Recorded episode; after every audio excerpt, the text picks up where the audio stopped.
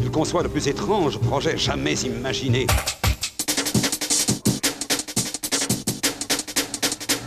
Savez-vous seulement ce qu'est cela? Radio Campus, je crois. Et sa fréquence?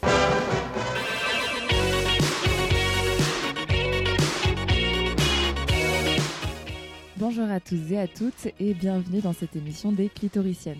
Vous écoutez Radio Campus et dans l'émission d'aujourd'hui, nous laissons le micro et la parole à Laure Salmona, cofondatrice du collectif féministe contre le cyberharcèlement et co-autrice avec Ketia Motombo de Politiser les cyberviolences, une lecture intersectionnelle des inégalités de genre sur Internet. Pour en savoir plus sur son travail, nous l'avons rencontré dans un café à Paris pour discuter des origines du collectif, de la nécessité de penser les cyberviolences au prisme de l'intersectionnalité, des cyberviolences plus globalement, mais aussi des recours et des évolutions qui existent. Je vous laisse découvrir cet échange. C'est important euh, de, bah déjà de faire de l'éducation au droit et à l'usage, aux usages numériques, mais ça ne va pas tout régler parce qu'il faut aussi faire de l'éducation euh, sur les questions euh, de sexisme, sur les questions de racisme, sur les questions de LGBTQI-phobie, parce, que, parce que finalement c'est ça qui alimente aussi de telles, de telles violences. Et on peut dire que tout le monde et cyberharcelés. Euh, les hommes aussi, euh, mais pas de la même manière. Et il n'y a pas les mêmes conséquences. Et ça, on le voit clairement dans plusieurs enquêtes, notamment dans notre enquête de, de, victimation, mais aussi dans, toutes sortes d'enquêtes. C'est que, les, en tout cas, les femmes ont vraiment des conséquences qui sont plus lourdes par rapport au cyberharcèlement qu'elles subissent, puisque finalement, elles sont euh, stigmatisée en tant que femme. C'est-à-dire que c'est pas juste euh, des échanges d'insultes où il n'y a pas de rapport de domination, il y a toujours euh, un rapport de domination où on les remet à leur place. Et il y a un but hein, dans, dans, la cyberviolence euh, à l'encontre des femmes et des groupes minorés, c'est de les faire taire. Put it down now. Let me see the cash. Put your ass out. Let me see the crash. Watch the world spin. I'm a bad bitch. You're a bitch bad. I'm a habit. You're a random girl in the bathroom, on the windowsill. Je suis Laure Salmona. Euh, je suis militante féministe euh, d'abord, et puis j'ai cofondé en 2000, euh, fin 2015, début 2016, euh, Féministes contre le cyberharcèlement, qui est aujourd'hui une association loi de 1901, et je suis toujours membre du bureau de cette association. Euh, j'ai effectivement coordonné une grande enquête euh, de victimologie euh, sur le parcours des victimes de violences sexuelles de l'enfance à l'âge adulte pour l'association Mémoire traumatique et victimologie en 2014. Et depuis, j'ai coordonné également deux enquêtes pour féministes contre le cyberharcèlement. Une, une enquête nationale auprès des Français et des Françaises et une enquête de victimation euh, auprès des victimes de cyberviolence.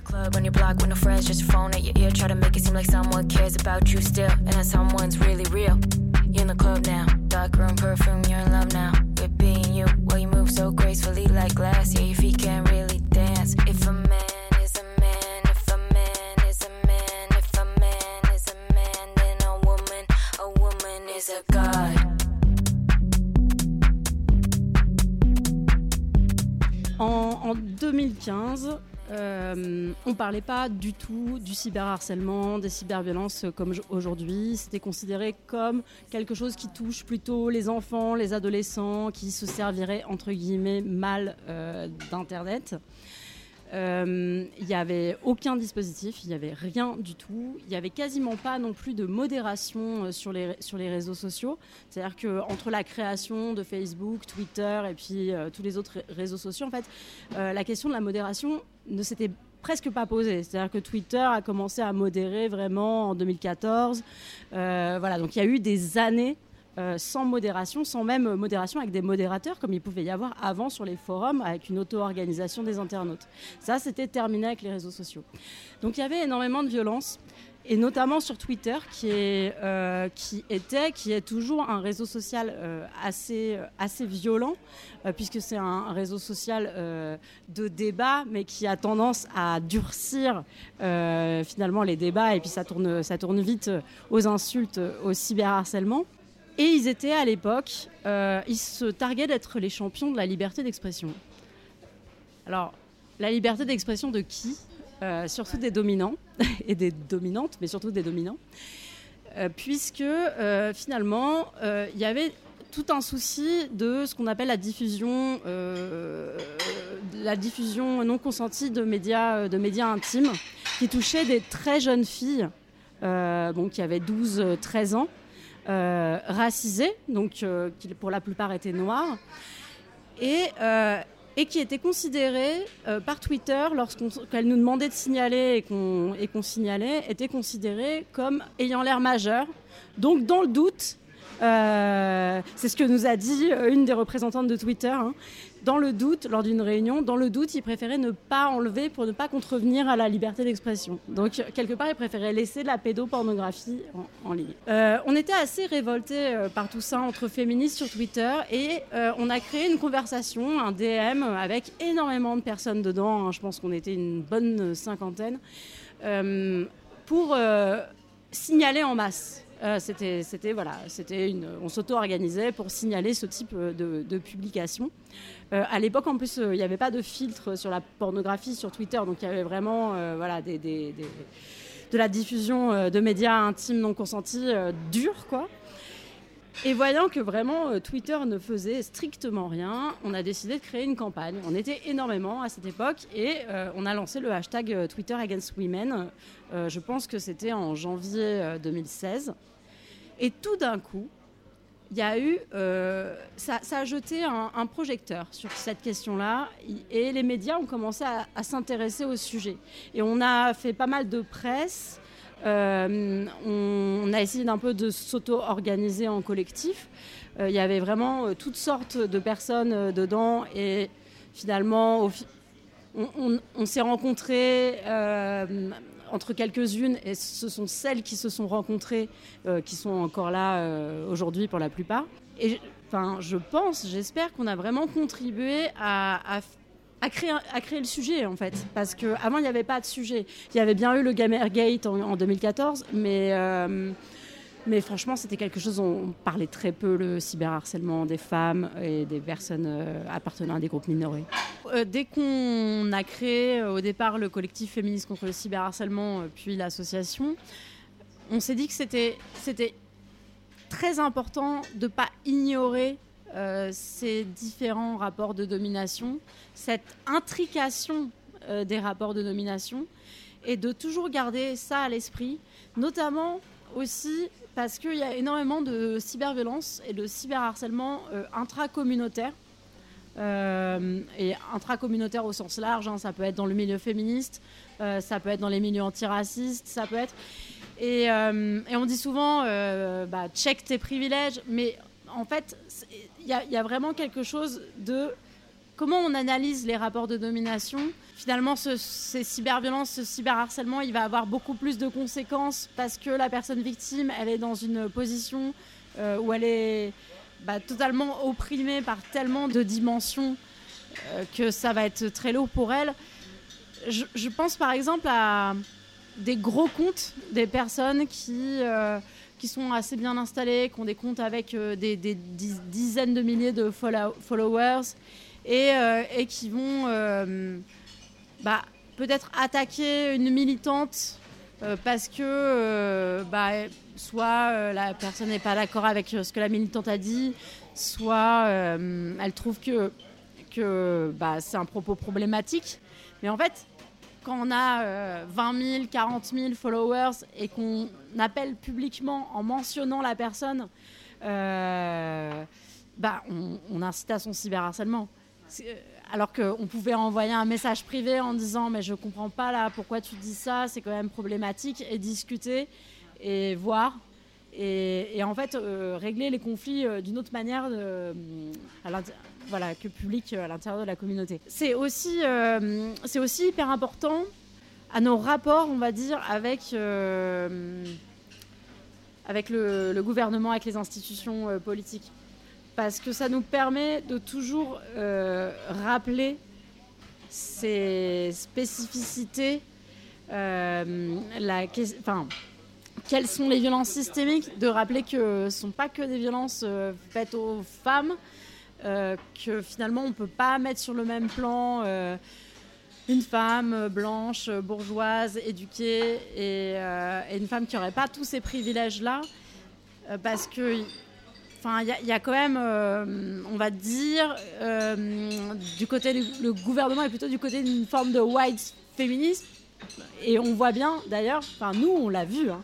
C'est-à-dire que notre association, quand on était les seuls, on était énormément sollicités par les institutions.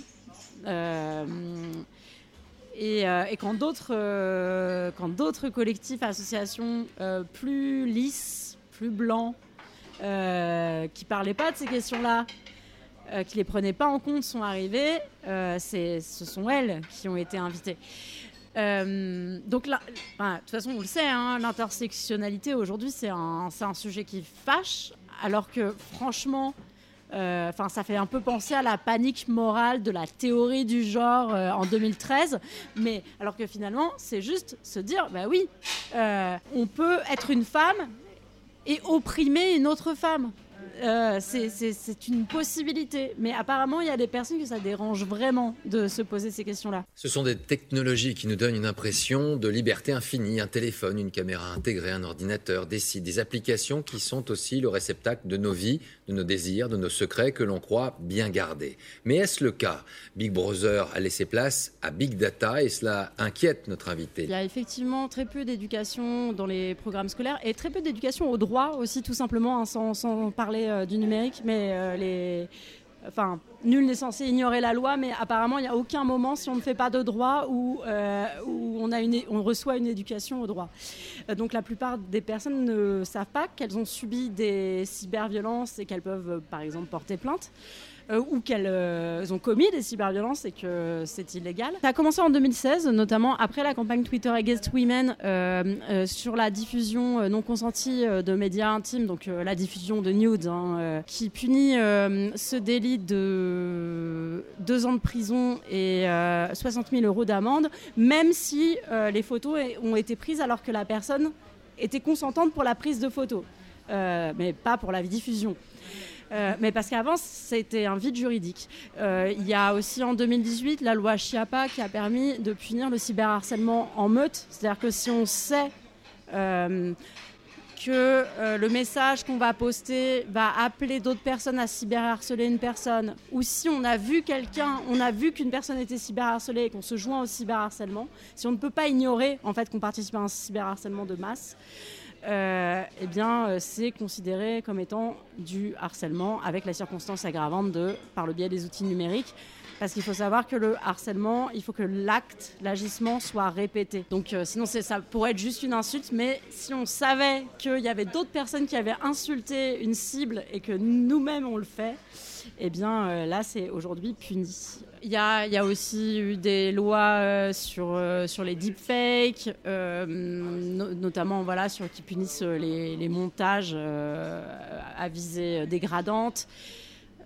Disons que l'arsenal législatif, il a beaucoup évolué depuis, depuis, bah, depuis la création de Féministes contre le cyberharcèlement, depuis 2016. C'est une bonne chose. après, la loi est très peu appliquée. C'est-à-dire que, bon, déjà, c'est un peu comme euh, les violences euh, sexistes euh, en général, les, personnes victimes portent peu plainte. les procédures sont très longues, elles coûtent très cher. Hein. la justice, c'est un truc de riche, c'est un truc de bourgeois.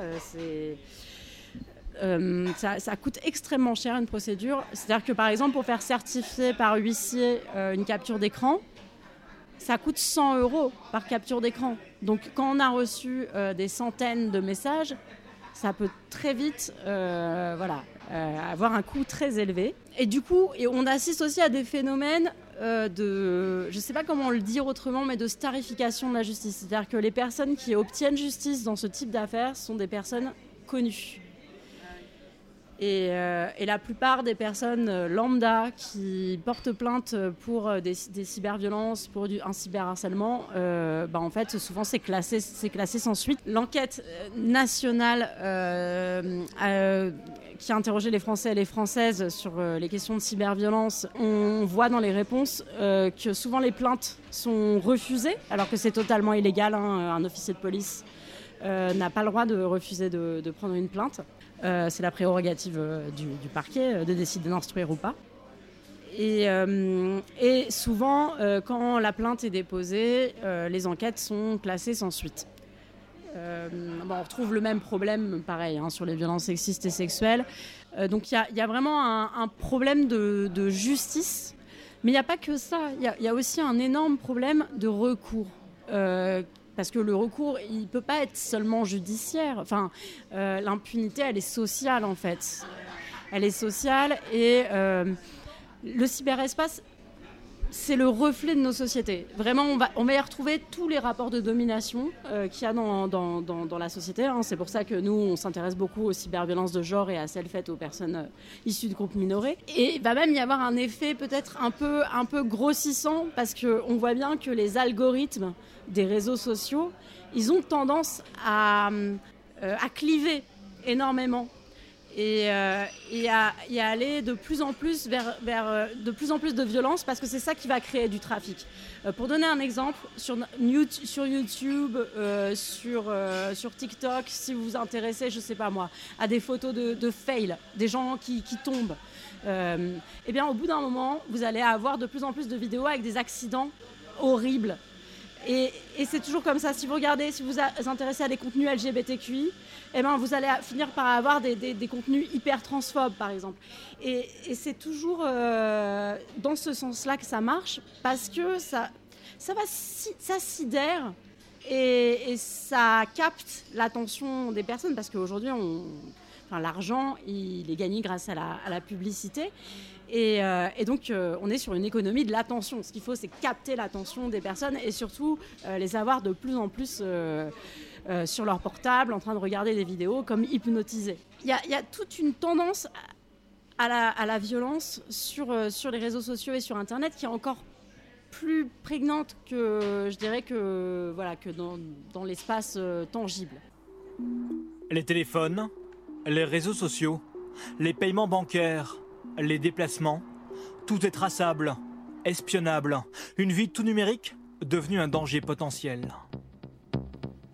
Et puis, elles ont une autre spécificité aussi, les violences en ligne, c'est qu'elles n'ont pas de limite, ni dans l'espace, ni dans le temps.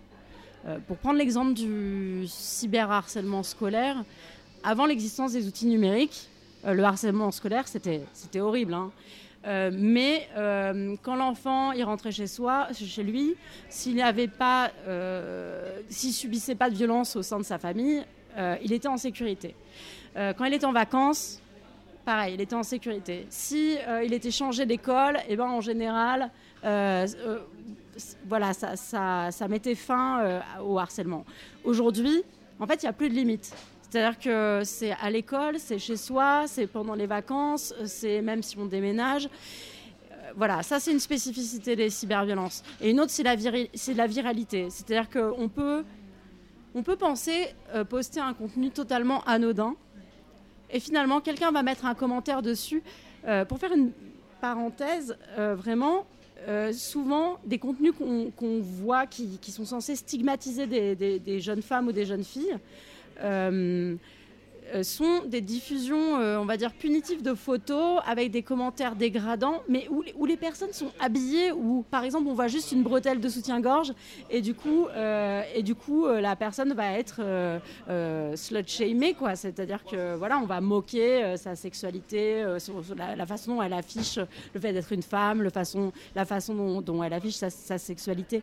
donc il suffit vraiment de rien. Ça peut être n'importe quoi. Moi je vois bien dans quand on fait des interventions, parce qu'on fait des interventions en milieu scolaire avec euh, Féministes contre le cyberharcèlement, et euh, ça m'est arrivé plusieurs fois de voir euh, un, une professeure ou une infirmière scolaire qui dit non mais il faut pas envoyer de nudes par exemple.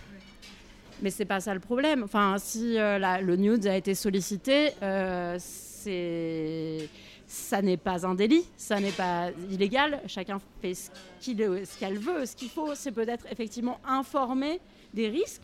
C'est-à-dire que sur Internet, on ne peut rien effacer sur Internet. C'est-à-dire que, là, c'est pour en revenir à la question de l'éducation, mais euh, il y a une pérennité euh, impressionnante des contenus qui peuvent ressurgir à n'importe quel moment parce que quelqu'un a fait une capture d'écran, quelqu'un a fait quelque chose, euh, quelqu'un même qui avait fait une vidéo euh, dans les années 90, et ben va la numériser et, la ressortir. Non mais voilà, tout, est possible sur Internet, tout est possible. Il faut penser qu'à partir du moment où on a posté quelque chose sur Internet, on n'en a plus le contrôle. Et ça, c'est quelque chose dont il faut vraiment être conscient et conscient. Donc la, viralité des contenus, c'est vraiment quelque chose euh, dont il faut euh, avoir euh, conscience et dont il faut donner conscience aussi aux, jeunes, générations, qui parfois ont tendance à penser que s'ils effacent le contenu, ça peut être fini. Ou même, là j'ai fait une intervention il y, a, très peu de temps dans un collège et il y avait un petit quiz où on demandait eh bien, est-ce qu'on peut retirer une photo d'Internet? Et, euh, euh, une, adolescente dit oui, oui, oui, on nous a dit, on nous a dit dans une autre intervention qu'on pouvait retirer une photo d'internet avec le 3018. Et effectivement, il y a des dispositifs qui permettent de faire retirer des, images d'internet. Mais il suffit par exemple qu'elles soient un tout petit peu modifiées parce que ce sont, voilà, ce sont des des lignes de 0 et de 1 qui vont permettre de reconnaître quelle est la photo et même de la, modérer euh, a, priori. C'est-à-dire que si quelqu'un essaye de poster euh, une photo par exemple sur Facebook, bah, ils ont. Ils sont, partenaires avec un logiciel qui permet voilà, de, reconnaître que cette photo, elle, a été, euh, je ne sais pas comment le dire, mais blacklistée en fait des réseaux. donc c'est possible techniquement d'être accompagné pour faire retirer des contenus. Et d'ailleurs, les hébergeurs de contenu, euh, quand il y a un contenu qui contrevient euh, euh, au droit français, doivent, doivent le retirer. Mais ça peut ressurgir n'importe quand. et donc, même, même quand il y a des interventions, en fait, voilà, ça paraît difficile de se dire non, en fait, je, tout, tout, ce que je publie sur Internet ou sur le cloud, parce que le cloud aussi n'est plus vraiment votre propriété. Euh, d'ailleurs, il y avait eu euh, une affaire où euh, des stars avaient vu leurs photos volées et c'était des fuites de données des clouds.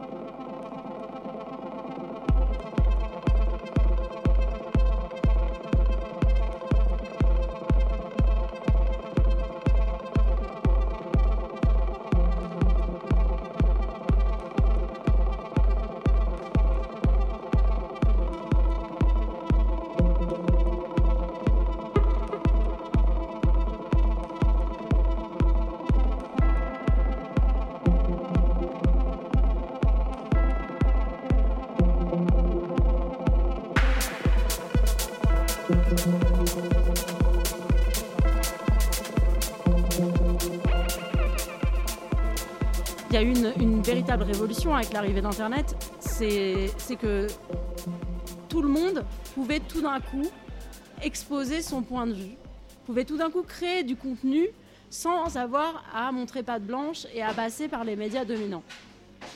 Et ça, euh, alors ça a permis des choses euh, un peu compliquées comme euh, voilà les sphères complotistes, mais ça a surtout permis d'avoir euh, énormément de personnes qui jusque-là n'étaient pas entendues dans les médias parler de, sujets voilà, relatifs au féminisme, à l'antiracisme, euh, euh, aux questions LGBTQI. Et en fait, ça a vraiment permis, même aux jeunes générations, de s'éduquer à toutes sortes de sujets. à la sexualité, par exemple. Enfin, voilà, moi, aujourd'hui, j'ai 42 ans. Et quand j'étais jeune, il n'y avait rien à part le cours de biologie, ce que voulaient bien nous dire nos parents, euh, quelques trucs dans les magazines féminins de type 20 euh, ans et jeune et jolie, euh, je vous laisse imaginer l'enfer. Et j'ai été, enfin j'ai eu l'impression de tomber sur une pépite quand je suis tombée dans une vieille bibliothèque sur le rapport Height euh, et qui, était une sociologue euh, dans les années 70 et qui a, interrogé euh, énormément de femmes pour leur poser des questions sur leur sexualité. Donc, qui m'a permis de comprendre toutes sortes de choses. Mais aujourd'hui, ça, il y a, toutes sortes de comptes Instagram, de vidéos TikTok qui permettent de, comprendre ces choses-là. Internet, c'est un outil formidable. Il y a plein de choses, euh, plein de savoirs, de connaissances auxquels on peut, on peut accéder. Donc, le problème, c'est pas Internet. Je dirais que c'est l'usage. Et le problème, et c'est même pas que l'usage, parce que le problème, c'est pas l'anonymat non plus, puisque on voit que dans plus de 60% des cas, les victimes connaissent l'identité véritable des auteurs de, de violences en ligne. Moi, je dirais que le problème, c'est qu'on vit dans une société qui est sexiste, euh, qui est raciste, qui est euh, validiste, euh, qui est LGBTQI-phobe et qui est grossophobe. et en fait, c'est ça le, souci. Et, dans une société capitaliste où finalement les réseaux sociaux, les géants de la tech, ils, ont, décident de faire leur beurre là-dessus en fait. Et en même temps, ils disent oui, mais on fait plein de choses pour le, les, contre les cyberviolences, euh, on a plein d'initiatives, de choses, mais ils ne changent pas leurs algorithmes. Ils changent pas leurs algorithmes, ils démonétisent non pas les vidéos euh, des, des, des, des, gens qui appellent à la violence, euh, des masculinistes, que sais-je encore, des transphobes, ils démonétisent les vidéos des féministes parce qu'elles disent qu'est-ce qu'on peut faire pour que les hommes arrêtent de violer? Enfin, donc il y a des choix, il y a des choix de modération aussi qui sont faits. Et ces choix, ils sont, alors ils sont portés par certaines idéologies politiques, mais ils sont aussi portés par euh, la patte du bien. Sur, certains réseaux sociaux, euh, il y a des, vidéos qui sont moins montrées ou qui passent euh, dans dans, on va dire, dans le dark Instagram, le dark TikTok, parce que elles sont tournées dans des intérieurs qui paraissent pauvres et délabrés, ou parce que les personnes sont grosses, ou parce que les personnes sont handicapées, qu'elles ne correspondent pas à des normes euh, de beauté édictées euh, par la société capitaliste. Et du coup, ces, vidéos, elles vont être soit démonétisées, soit moins montrées, ou alors montrées à des gens qui aiment harceler. Parce que, parce que du coup, ça va créer du trafic et ça va être euh, repartagé, retweeté par ces gens qui, aiment harceler. Donc finalement, euh, on ne peut pas lutter contre les cyberviolences sans euh, lutter tout court contre la société capitaliste, contre le, sexisme, contre le racisme, etc.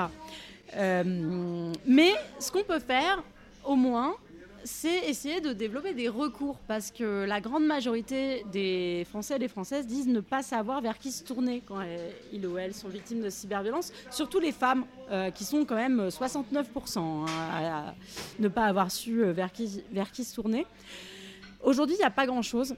Euh, nous, Féministes contre le cyberharcèlement, en 2019, on a arrêté l'accompagnement aux victimes parce qu'on n'en avait plus les moyens humains et matériels. C'est-à-dire que trop de personnes nous contactaient et on n'était plus en capacité. Euh, on était euh, quatre à l'époque et on n'était plus en capacité de, répondre à la demande. Hein. On est toutes bénévoles euh, à Féministes contre le cyberharcèlement. On a toutes des choses à côté. mais heureusement, pendant le, confinement, il y a une association qui s'appelle Stop Ficha qui s'est créée, qui fait de l'accompagnement aux, aux, victimes. Donc, voilà, ça c'est une association vers laquelle on peut se tourner. Il y a un chat euh, qui s'appelle Comment on s'aime, euh, qui est euh, créé par l'association En avant toutes, qui permet quand on, se demande si on vit des violences au sein de son couple, voilà, de parler de tout ça. Et comme il y a énormément de cyberviolence au sein du couple, c'est vraiment quelque chose. Les outils numériques sont vraiment utilisés par les auteurs de violences au sein du couple pour surveiller euh, pour intimider, pour, euh, et pour euh, bah, essayer de rendre folle leur, leur partenaire. C'est vraiment des outils de choix pour garder un lien, un contact, une emprise sur, sur, sur la victime.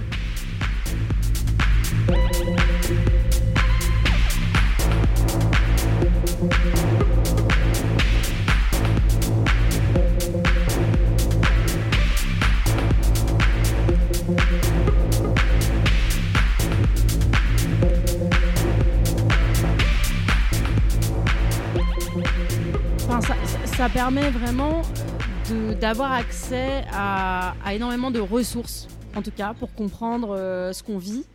Euh, ça permet, comme avec les hashtags MeToo, de, bah, prendre conscience que ce qu'on a vécu euh, c'est systémique, que c'est arrivé à énormément d'autres personnes et que, et que du coup, euh, bah, du coup, c'est une prise de conscience qui permet euh, sûrement de sortir de l'isolement, qui peut permettre euh, aussi euh, d'arrêter de culpabiliser, qui peut permettre de s'organiser. Enfin, en tout cas, Internet a vraiment permis à des mouvements euh, féministes ou euh, pour la justice sociale en général de, de naître, de s'organiser, d'avoir de, de l'impact, de se massifier aussi. C'est pour ça que c'est très important de ne pas, euh, pas laisser ce terrain, on va dire, aux ennemis politiques. Parce que parce qu'en fait, Internet, c'est une caisse de résonance très importante. C'est un espace très important pour, euh, pour les luttes. Hein, Il y, avait, euh, il y avait toute une tendance à moquer euh, les militants et activistes euh, qui euh, ne seraient que sur Internet, qui seraient des activistes Twitter, des activistes Tumblr. bah, ça se dit il y a plus longtemps. Mais oui, c'est ça, peut-être les activistes du canapé, depuis leur canapé. Mais, enfin, il n'y a pas à se moquer. En fait, il y a des personnes qui créent des contenus sur, sur les réseaux ou su- sur Internet en général. Et ces contenus, ils aident énormément de personnes. Et c'est du temps passé et c'est se mettre en danger. C'est-à-dire qu'il ne faut pas penser que avoir un compte Instagram féministe, par exemple, ça n'est pas se mettre en danger. En fait, les personnes, elles sont retrouvées. Malheureusement, elles sont harcelées. On retrouve souvent euh, leur adresse parce qu'aujourd'hui, euh, pour déclarer une entreprise, c'est obligatoire euh, de donner son adresse et elle figure sur Internet avec euh, son vrai nom. Donc, euh, et euh, c'est un enjeu qui est, qui est extrêmement important. Et, aujourd'hui, le- les politiques publiques sont décevantes, vraiment. Le, gouvernement français ne fait pas grand-chose. Toutes les initiatives qui ont été mises en place le sont pour les mineurs. Alors c'est déjà bien, hein. mais en plus il n'y a pas de grande campagne nationale. C'est-à-dire que je vous parle du 30-18, donc il n'y a pas eu une assez grande campagne nationale avec de l'achat média, avec euh, voilà vraiment euh, du battage médiatique, euh, bah, comme pour les accidents de la route hein, par exemple. pour, bah, pour vraiment informer les, personnes. Il, exi- il n'existe rien, rien du tout pour les adultes victimes de violences en ligne. Ce sont des associations qui prennent le relais, hein, j'en parlais tout à l'heure. Il y a des plateformes de signalement. Euh, Pharos, par exemple, permet euh, de signaler euh, les contenus di- discriminatoires, de haine, pédopornographiques, etc. Mais ils sont pas énormément chez Pharos. Ils traitent tout, hein. mais, mais je crois qu'ils sont, sont que 20 et, euh, qu'ils reçoivent énormément, énormément de, requêtes. Donc voilà, ça peut prendre, ça peut prendre du temps. Il y a une plateforme qui s'appelle Point de Contact qui permet, qui permet de signaler aussi des contenus qui facilite le signalement et qui, euh, euh, voilà, qui s'adresse plutôt aux mineurs. En tout cas, là, ces deux plateformes de signalement dont j'ai parlé, elles sont anonymes. hein. Il n'y a pas besoin de, rentrer euh, son nom. Mais il y, a- très peu de choses. Euh, les, les signalements qu'on peut faire sur les réseaux sociaux, souvent, ils ne sont pas suivis d'effet. Euh, ils font tout pour compliquer euh, l'expérience utilisateur du signalement. Euh, parce, que, bah, parce que ça leur coûte cher de traiter tous ces signalements. Et donc, euh, il y a énormément à faire. Enfin, aujourd'hui, euh, il faut que le gouvernement mette de l'argent sur la table, mettre, mettre en place, eh bien, je dirais déjà une vraie centrale d'aide pour les victimes de, de violences en ligne, qui est aussi une, facilitation sur le, les, les, les dépôts de plaintes. Euh, et puis, et ça, ça va sûrement être le cas avec euh, le Digital Service Act européen.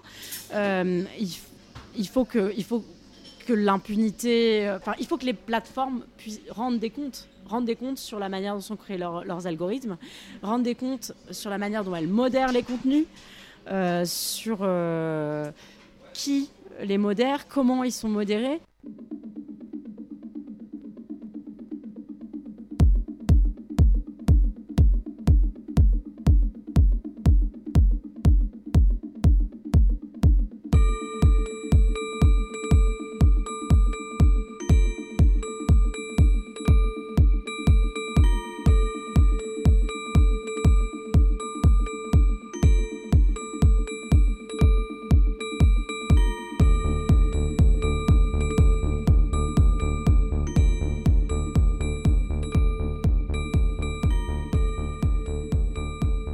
Bah, je dirais déjà, enfin c'est une bonne chose. hein, le Digital Service Act, euh, à un niveau européen, on va être mieux loti euh, que la plupart, euh, des autres zones du monde, puisque ça va pas mal encadrer.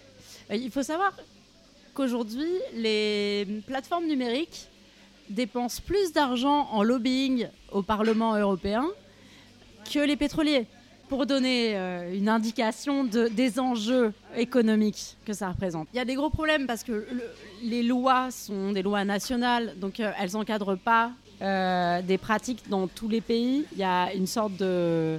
Voilà, il y a des, différences en- entre les lois d'un pays à l'autre et comme les plateformes souvent sont présentes de façon mondiale, il faudrait à un moment qu'il y a un encadrement bah, mondial euh, et que des, dirigeants et dirigeantes se mettent autour d'une table et voilà et disent euh, ben, en fait il faut il faut faire quelque chose il faut légiférer Euh, on voit bien même qu'aujourd'hui les algorithmes chat GPT l'intelligence artificielle ça, commence à faire peur en fait et il y a un moment où on ne pourra plus faire l'économie de, de, de ces questions politiques et de les penser à un niveau réellement mondial. À un niveau plus individuel, je, dirais qu'il ne faut pas banaliser les cyberviolences parce que c'est vrai que comme les violences sexistes, c'est souvent ce qu'on a tendance à faire, que c'est peut-être pas si grave, qu'il suffit de fermer son ordinateur. Bon, aujourd'hui, euh, c'est plus possible. hein, euh. enfin, on travaille avec, euh, on regarde euh, des, films avec, on fait tout avec son ordinateur. Mais du coup, être dans- être bienveillant, euh, essayer d'apporter son soutien aux personnes euh, victimes de cyberviolence, publier du contenu positif, euh, parce que finalement, il y a une blague qui dit toujours, bah, où est le meilleur endroit pour, pour cacher un corps ou n'importe quoi d'ailleurs? C'est en page 2 des résultats de Google. Et du coup, euh, quand une personne est cyberharcelée, qu'il y a énormément de contenu euh, dégradant, négatif qui est créé sur elle, eh bien, si on crée du contenu positif sur cette personne, euh, ça va permettre de faire redescendre. Euh, ça va prendre du temps, hein, mais ça va permettre de faire redescendre les résultats de recherche. Il faut aussi euh, être responsable dans ces usages numériques. Euh, souvent, souvent, on veut dénoncer quelque chose et pour le dénoncer, on va le repartager en disant Ah, mais c'est insupportable de voir ça. Mais en fait, on donne de la visibilité, on rend encore, on viralise bah, ce qu'on voulait dénoncer. Donc, il faut toujours aussi réfléchir à comment, comment on fait pour ne pas créer plus de trafic autour de ce contenu qu'on souhaite dénoncer? Des fois, le mieux, c'est quand même de le signaler. Et puis, euh, il faut euh, se renseigner sur ses droits. Enfin, je pense aujourd'hui, malheureusement, euh, c'est- structurel, c'est systémique qu'on qu'on ne sache pas, qu'on ne connaisse pas la loi, que que le jargon juridique soit compliqué pour le commun euh, des mortels à, comprendre. Mais, euh, mais je crois que c'est très important euh, de, de connaître quels sont ses droits, que c'est important aussi d'explorer les paramètres de sécurité sur les réseaux sociaux. En fait, l'information, c'est du pouvoir et, et, hum, et s'informer, c'est reprendre un peu du pouvoir sur ces pratiques numériques. Euh, après, on peut faire le choix aussi d'aller vers des outils libres. euh, différents avec euh, des instances où on peut édicter ses propres règles de modération, même si c'est plus compliqué. hein. Je pense par exemple à Mastodon à la place de, Twitter. Il y, a- plein de choses qu'on peut faire et en même temps, on voit bien que quand tout le monde est sur tel ou tel réseau social, bah, c'est difficile de ne pas y être. Ne serait-ce que pour euh, des questions parfois de travail. Voilà, il y a- plein de choses comme ça qui, font qu'on est un peu enfermé dans, certaines, euh, dans certaines pratiques, même si on aimerait bien euh, en sortir. Donc c'est compliqué. Mo- Moi, je dirais qu'en tout cas, il n'y a pas de hum, recette magique, il n'y a pas de bonne pratique qu'on peut signaler, bloquer autant qu'on veut, qu'on peut prendre ses précautions avec ses paramètres de sécurité. Mais il n'y a pas de bonne façon de, réagir quand on est victime de violences en ligne. En fait, on fait ce qu'on peut avec les moyens qu'on a au moment où on les a. Il y a quelques conseils pratiques, vraiment. euh, désactiver ces notifications, par exemple, euh, ça permet de pas être dans l'effraction psychique où, on, tout d'un coup on a des insultes qui arrivent en permanence sur son téléphone euh, via les notifications, mais de se dire à un moment de la journée, bon, je vais aller regarder ce qui se passe ou je vais demander à un, une amie de confiance, une personne de confiance de regarder pour moi et de faire les captures d'écran pour moi, parce que euh, les conséquences sur la vie, sur la santé des victimes des, violences en ligne, elles sont, vraiment lourdes. Euh, déjà, c'est un tiers des victimes euh, de cyberharcèlement qui ont tous les symptômes du stress post-traumatique. Une, euh, victime, alors selon nos enquêtes, c'est entre une victime sur 10 et une victime sur 7 qui a tenté de se suicider suite à des cyberviolences.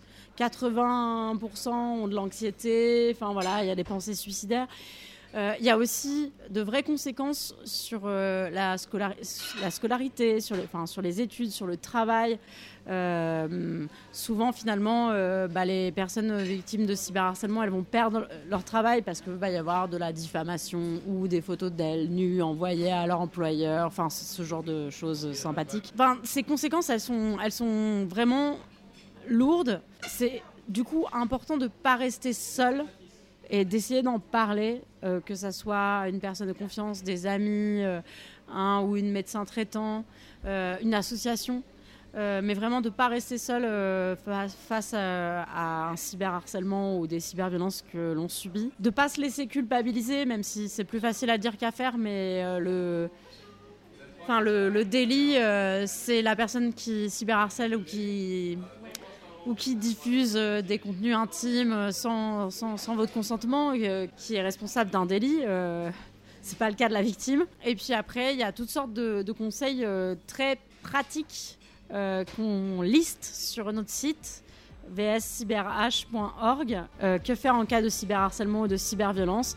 Euh, Il y a vraiment énormément, énormément de conseils, euh, ne serait-ce que pour voilà, préparer, préparer une plainte, déposer plainte, se protéger. Et ça permet bah voilà, d'être informé parce que l'information, c'est vraiment très important.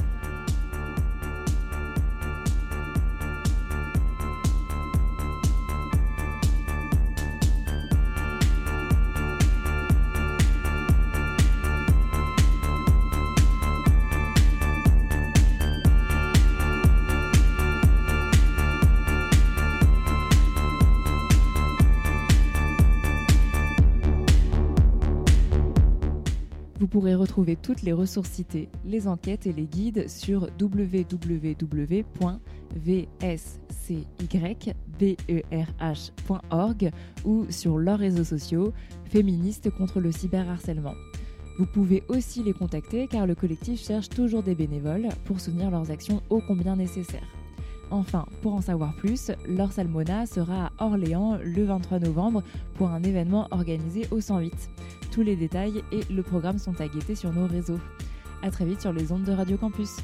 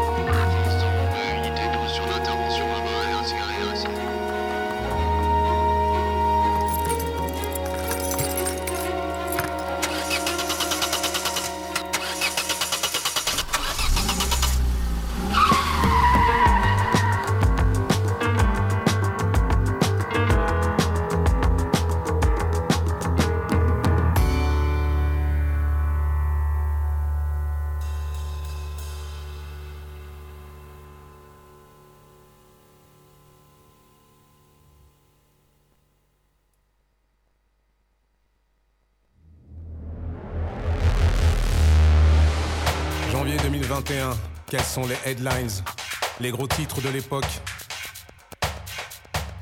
Sur un kick Sud-Afrique, témoin pour la postérité. Je n'ai pas de deadline. Oh. C'était prévisible, c'est presque risible. Les promesses d'un monde meilleur, malgré la torpeur, la menace d'un virus nuisible, n'ont pas tenu longtemps. Cherchez l'erreur. Cherchez l'erreur. Y a un truc de pas net. Que faisons-nous de la planète? Je vois le futur à l'envers. C'est comme si j'étais dans Ténet.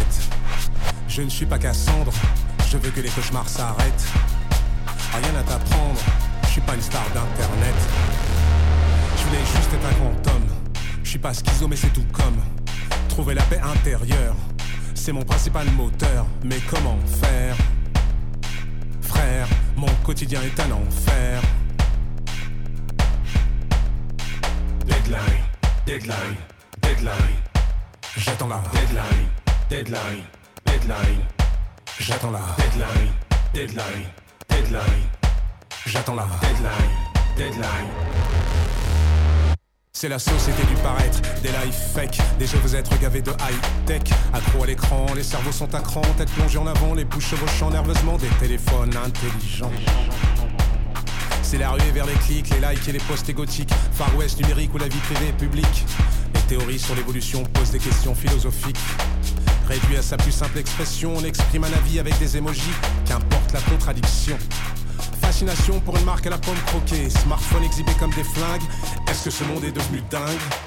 Les esprits sont confinés, tenus connectés exigés, des millions d'images et de textes électroniques à digérer. Sur les réseaux sociaux. Qui est la plus belle et qui est le plus beau? Les marques agissent telles des utopies, originales ou copies. Consommer permet d'exister. Mais est-ce que je suis ce que je possède? C'est vrai, je suis tiraillé entre ces tentations et l'introspection, je le concède. Qu'avons-nous fait de nos enfances, de notre innocence et du bon sens? La tension monte en intensité, difficile de ne pas se laisser engloutir par cette course folle. Les inégalités sont au plus haut dans les mégalopoles. On essuie les fesses de son chien tout en assistant à l'agonie de celles et ceux qui ne sont rien. Les premiers de corvée n'ont pas de Rolex au poignet, leur bonheur est fragile, suspendu un fil. Le stress et leur épée de Damoclès, tout ça m'oppresse. Alors j'entame une transe avec les mots sur un remix instrumental de Les Flow. À fleur de peau, j'écris des rimes sur un carnet moleskine. Malgré les tourments, je continue de regarder devant. Parce que la vie c'est maintenant. Parce que la vie c'est maintenant. Je voulais juste être un grand homme. Je suis pas schizo mais c'est tout comme. Trouver la paix intérieure, c'est mon principal moteur. Mais comment faire Frère, mon quotidien est un enfer. Deadline, deadline, deadline.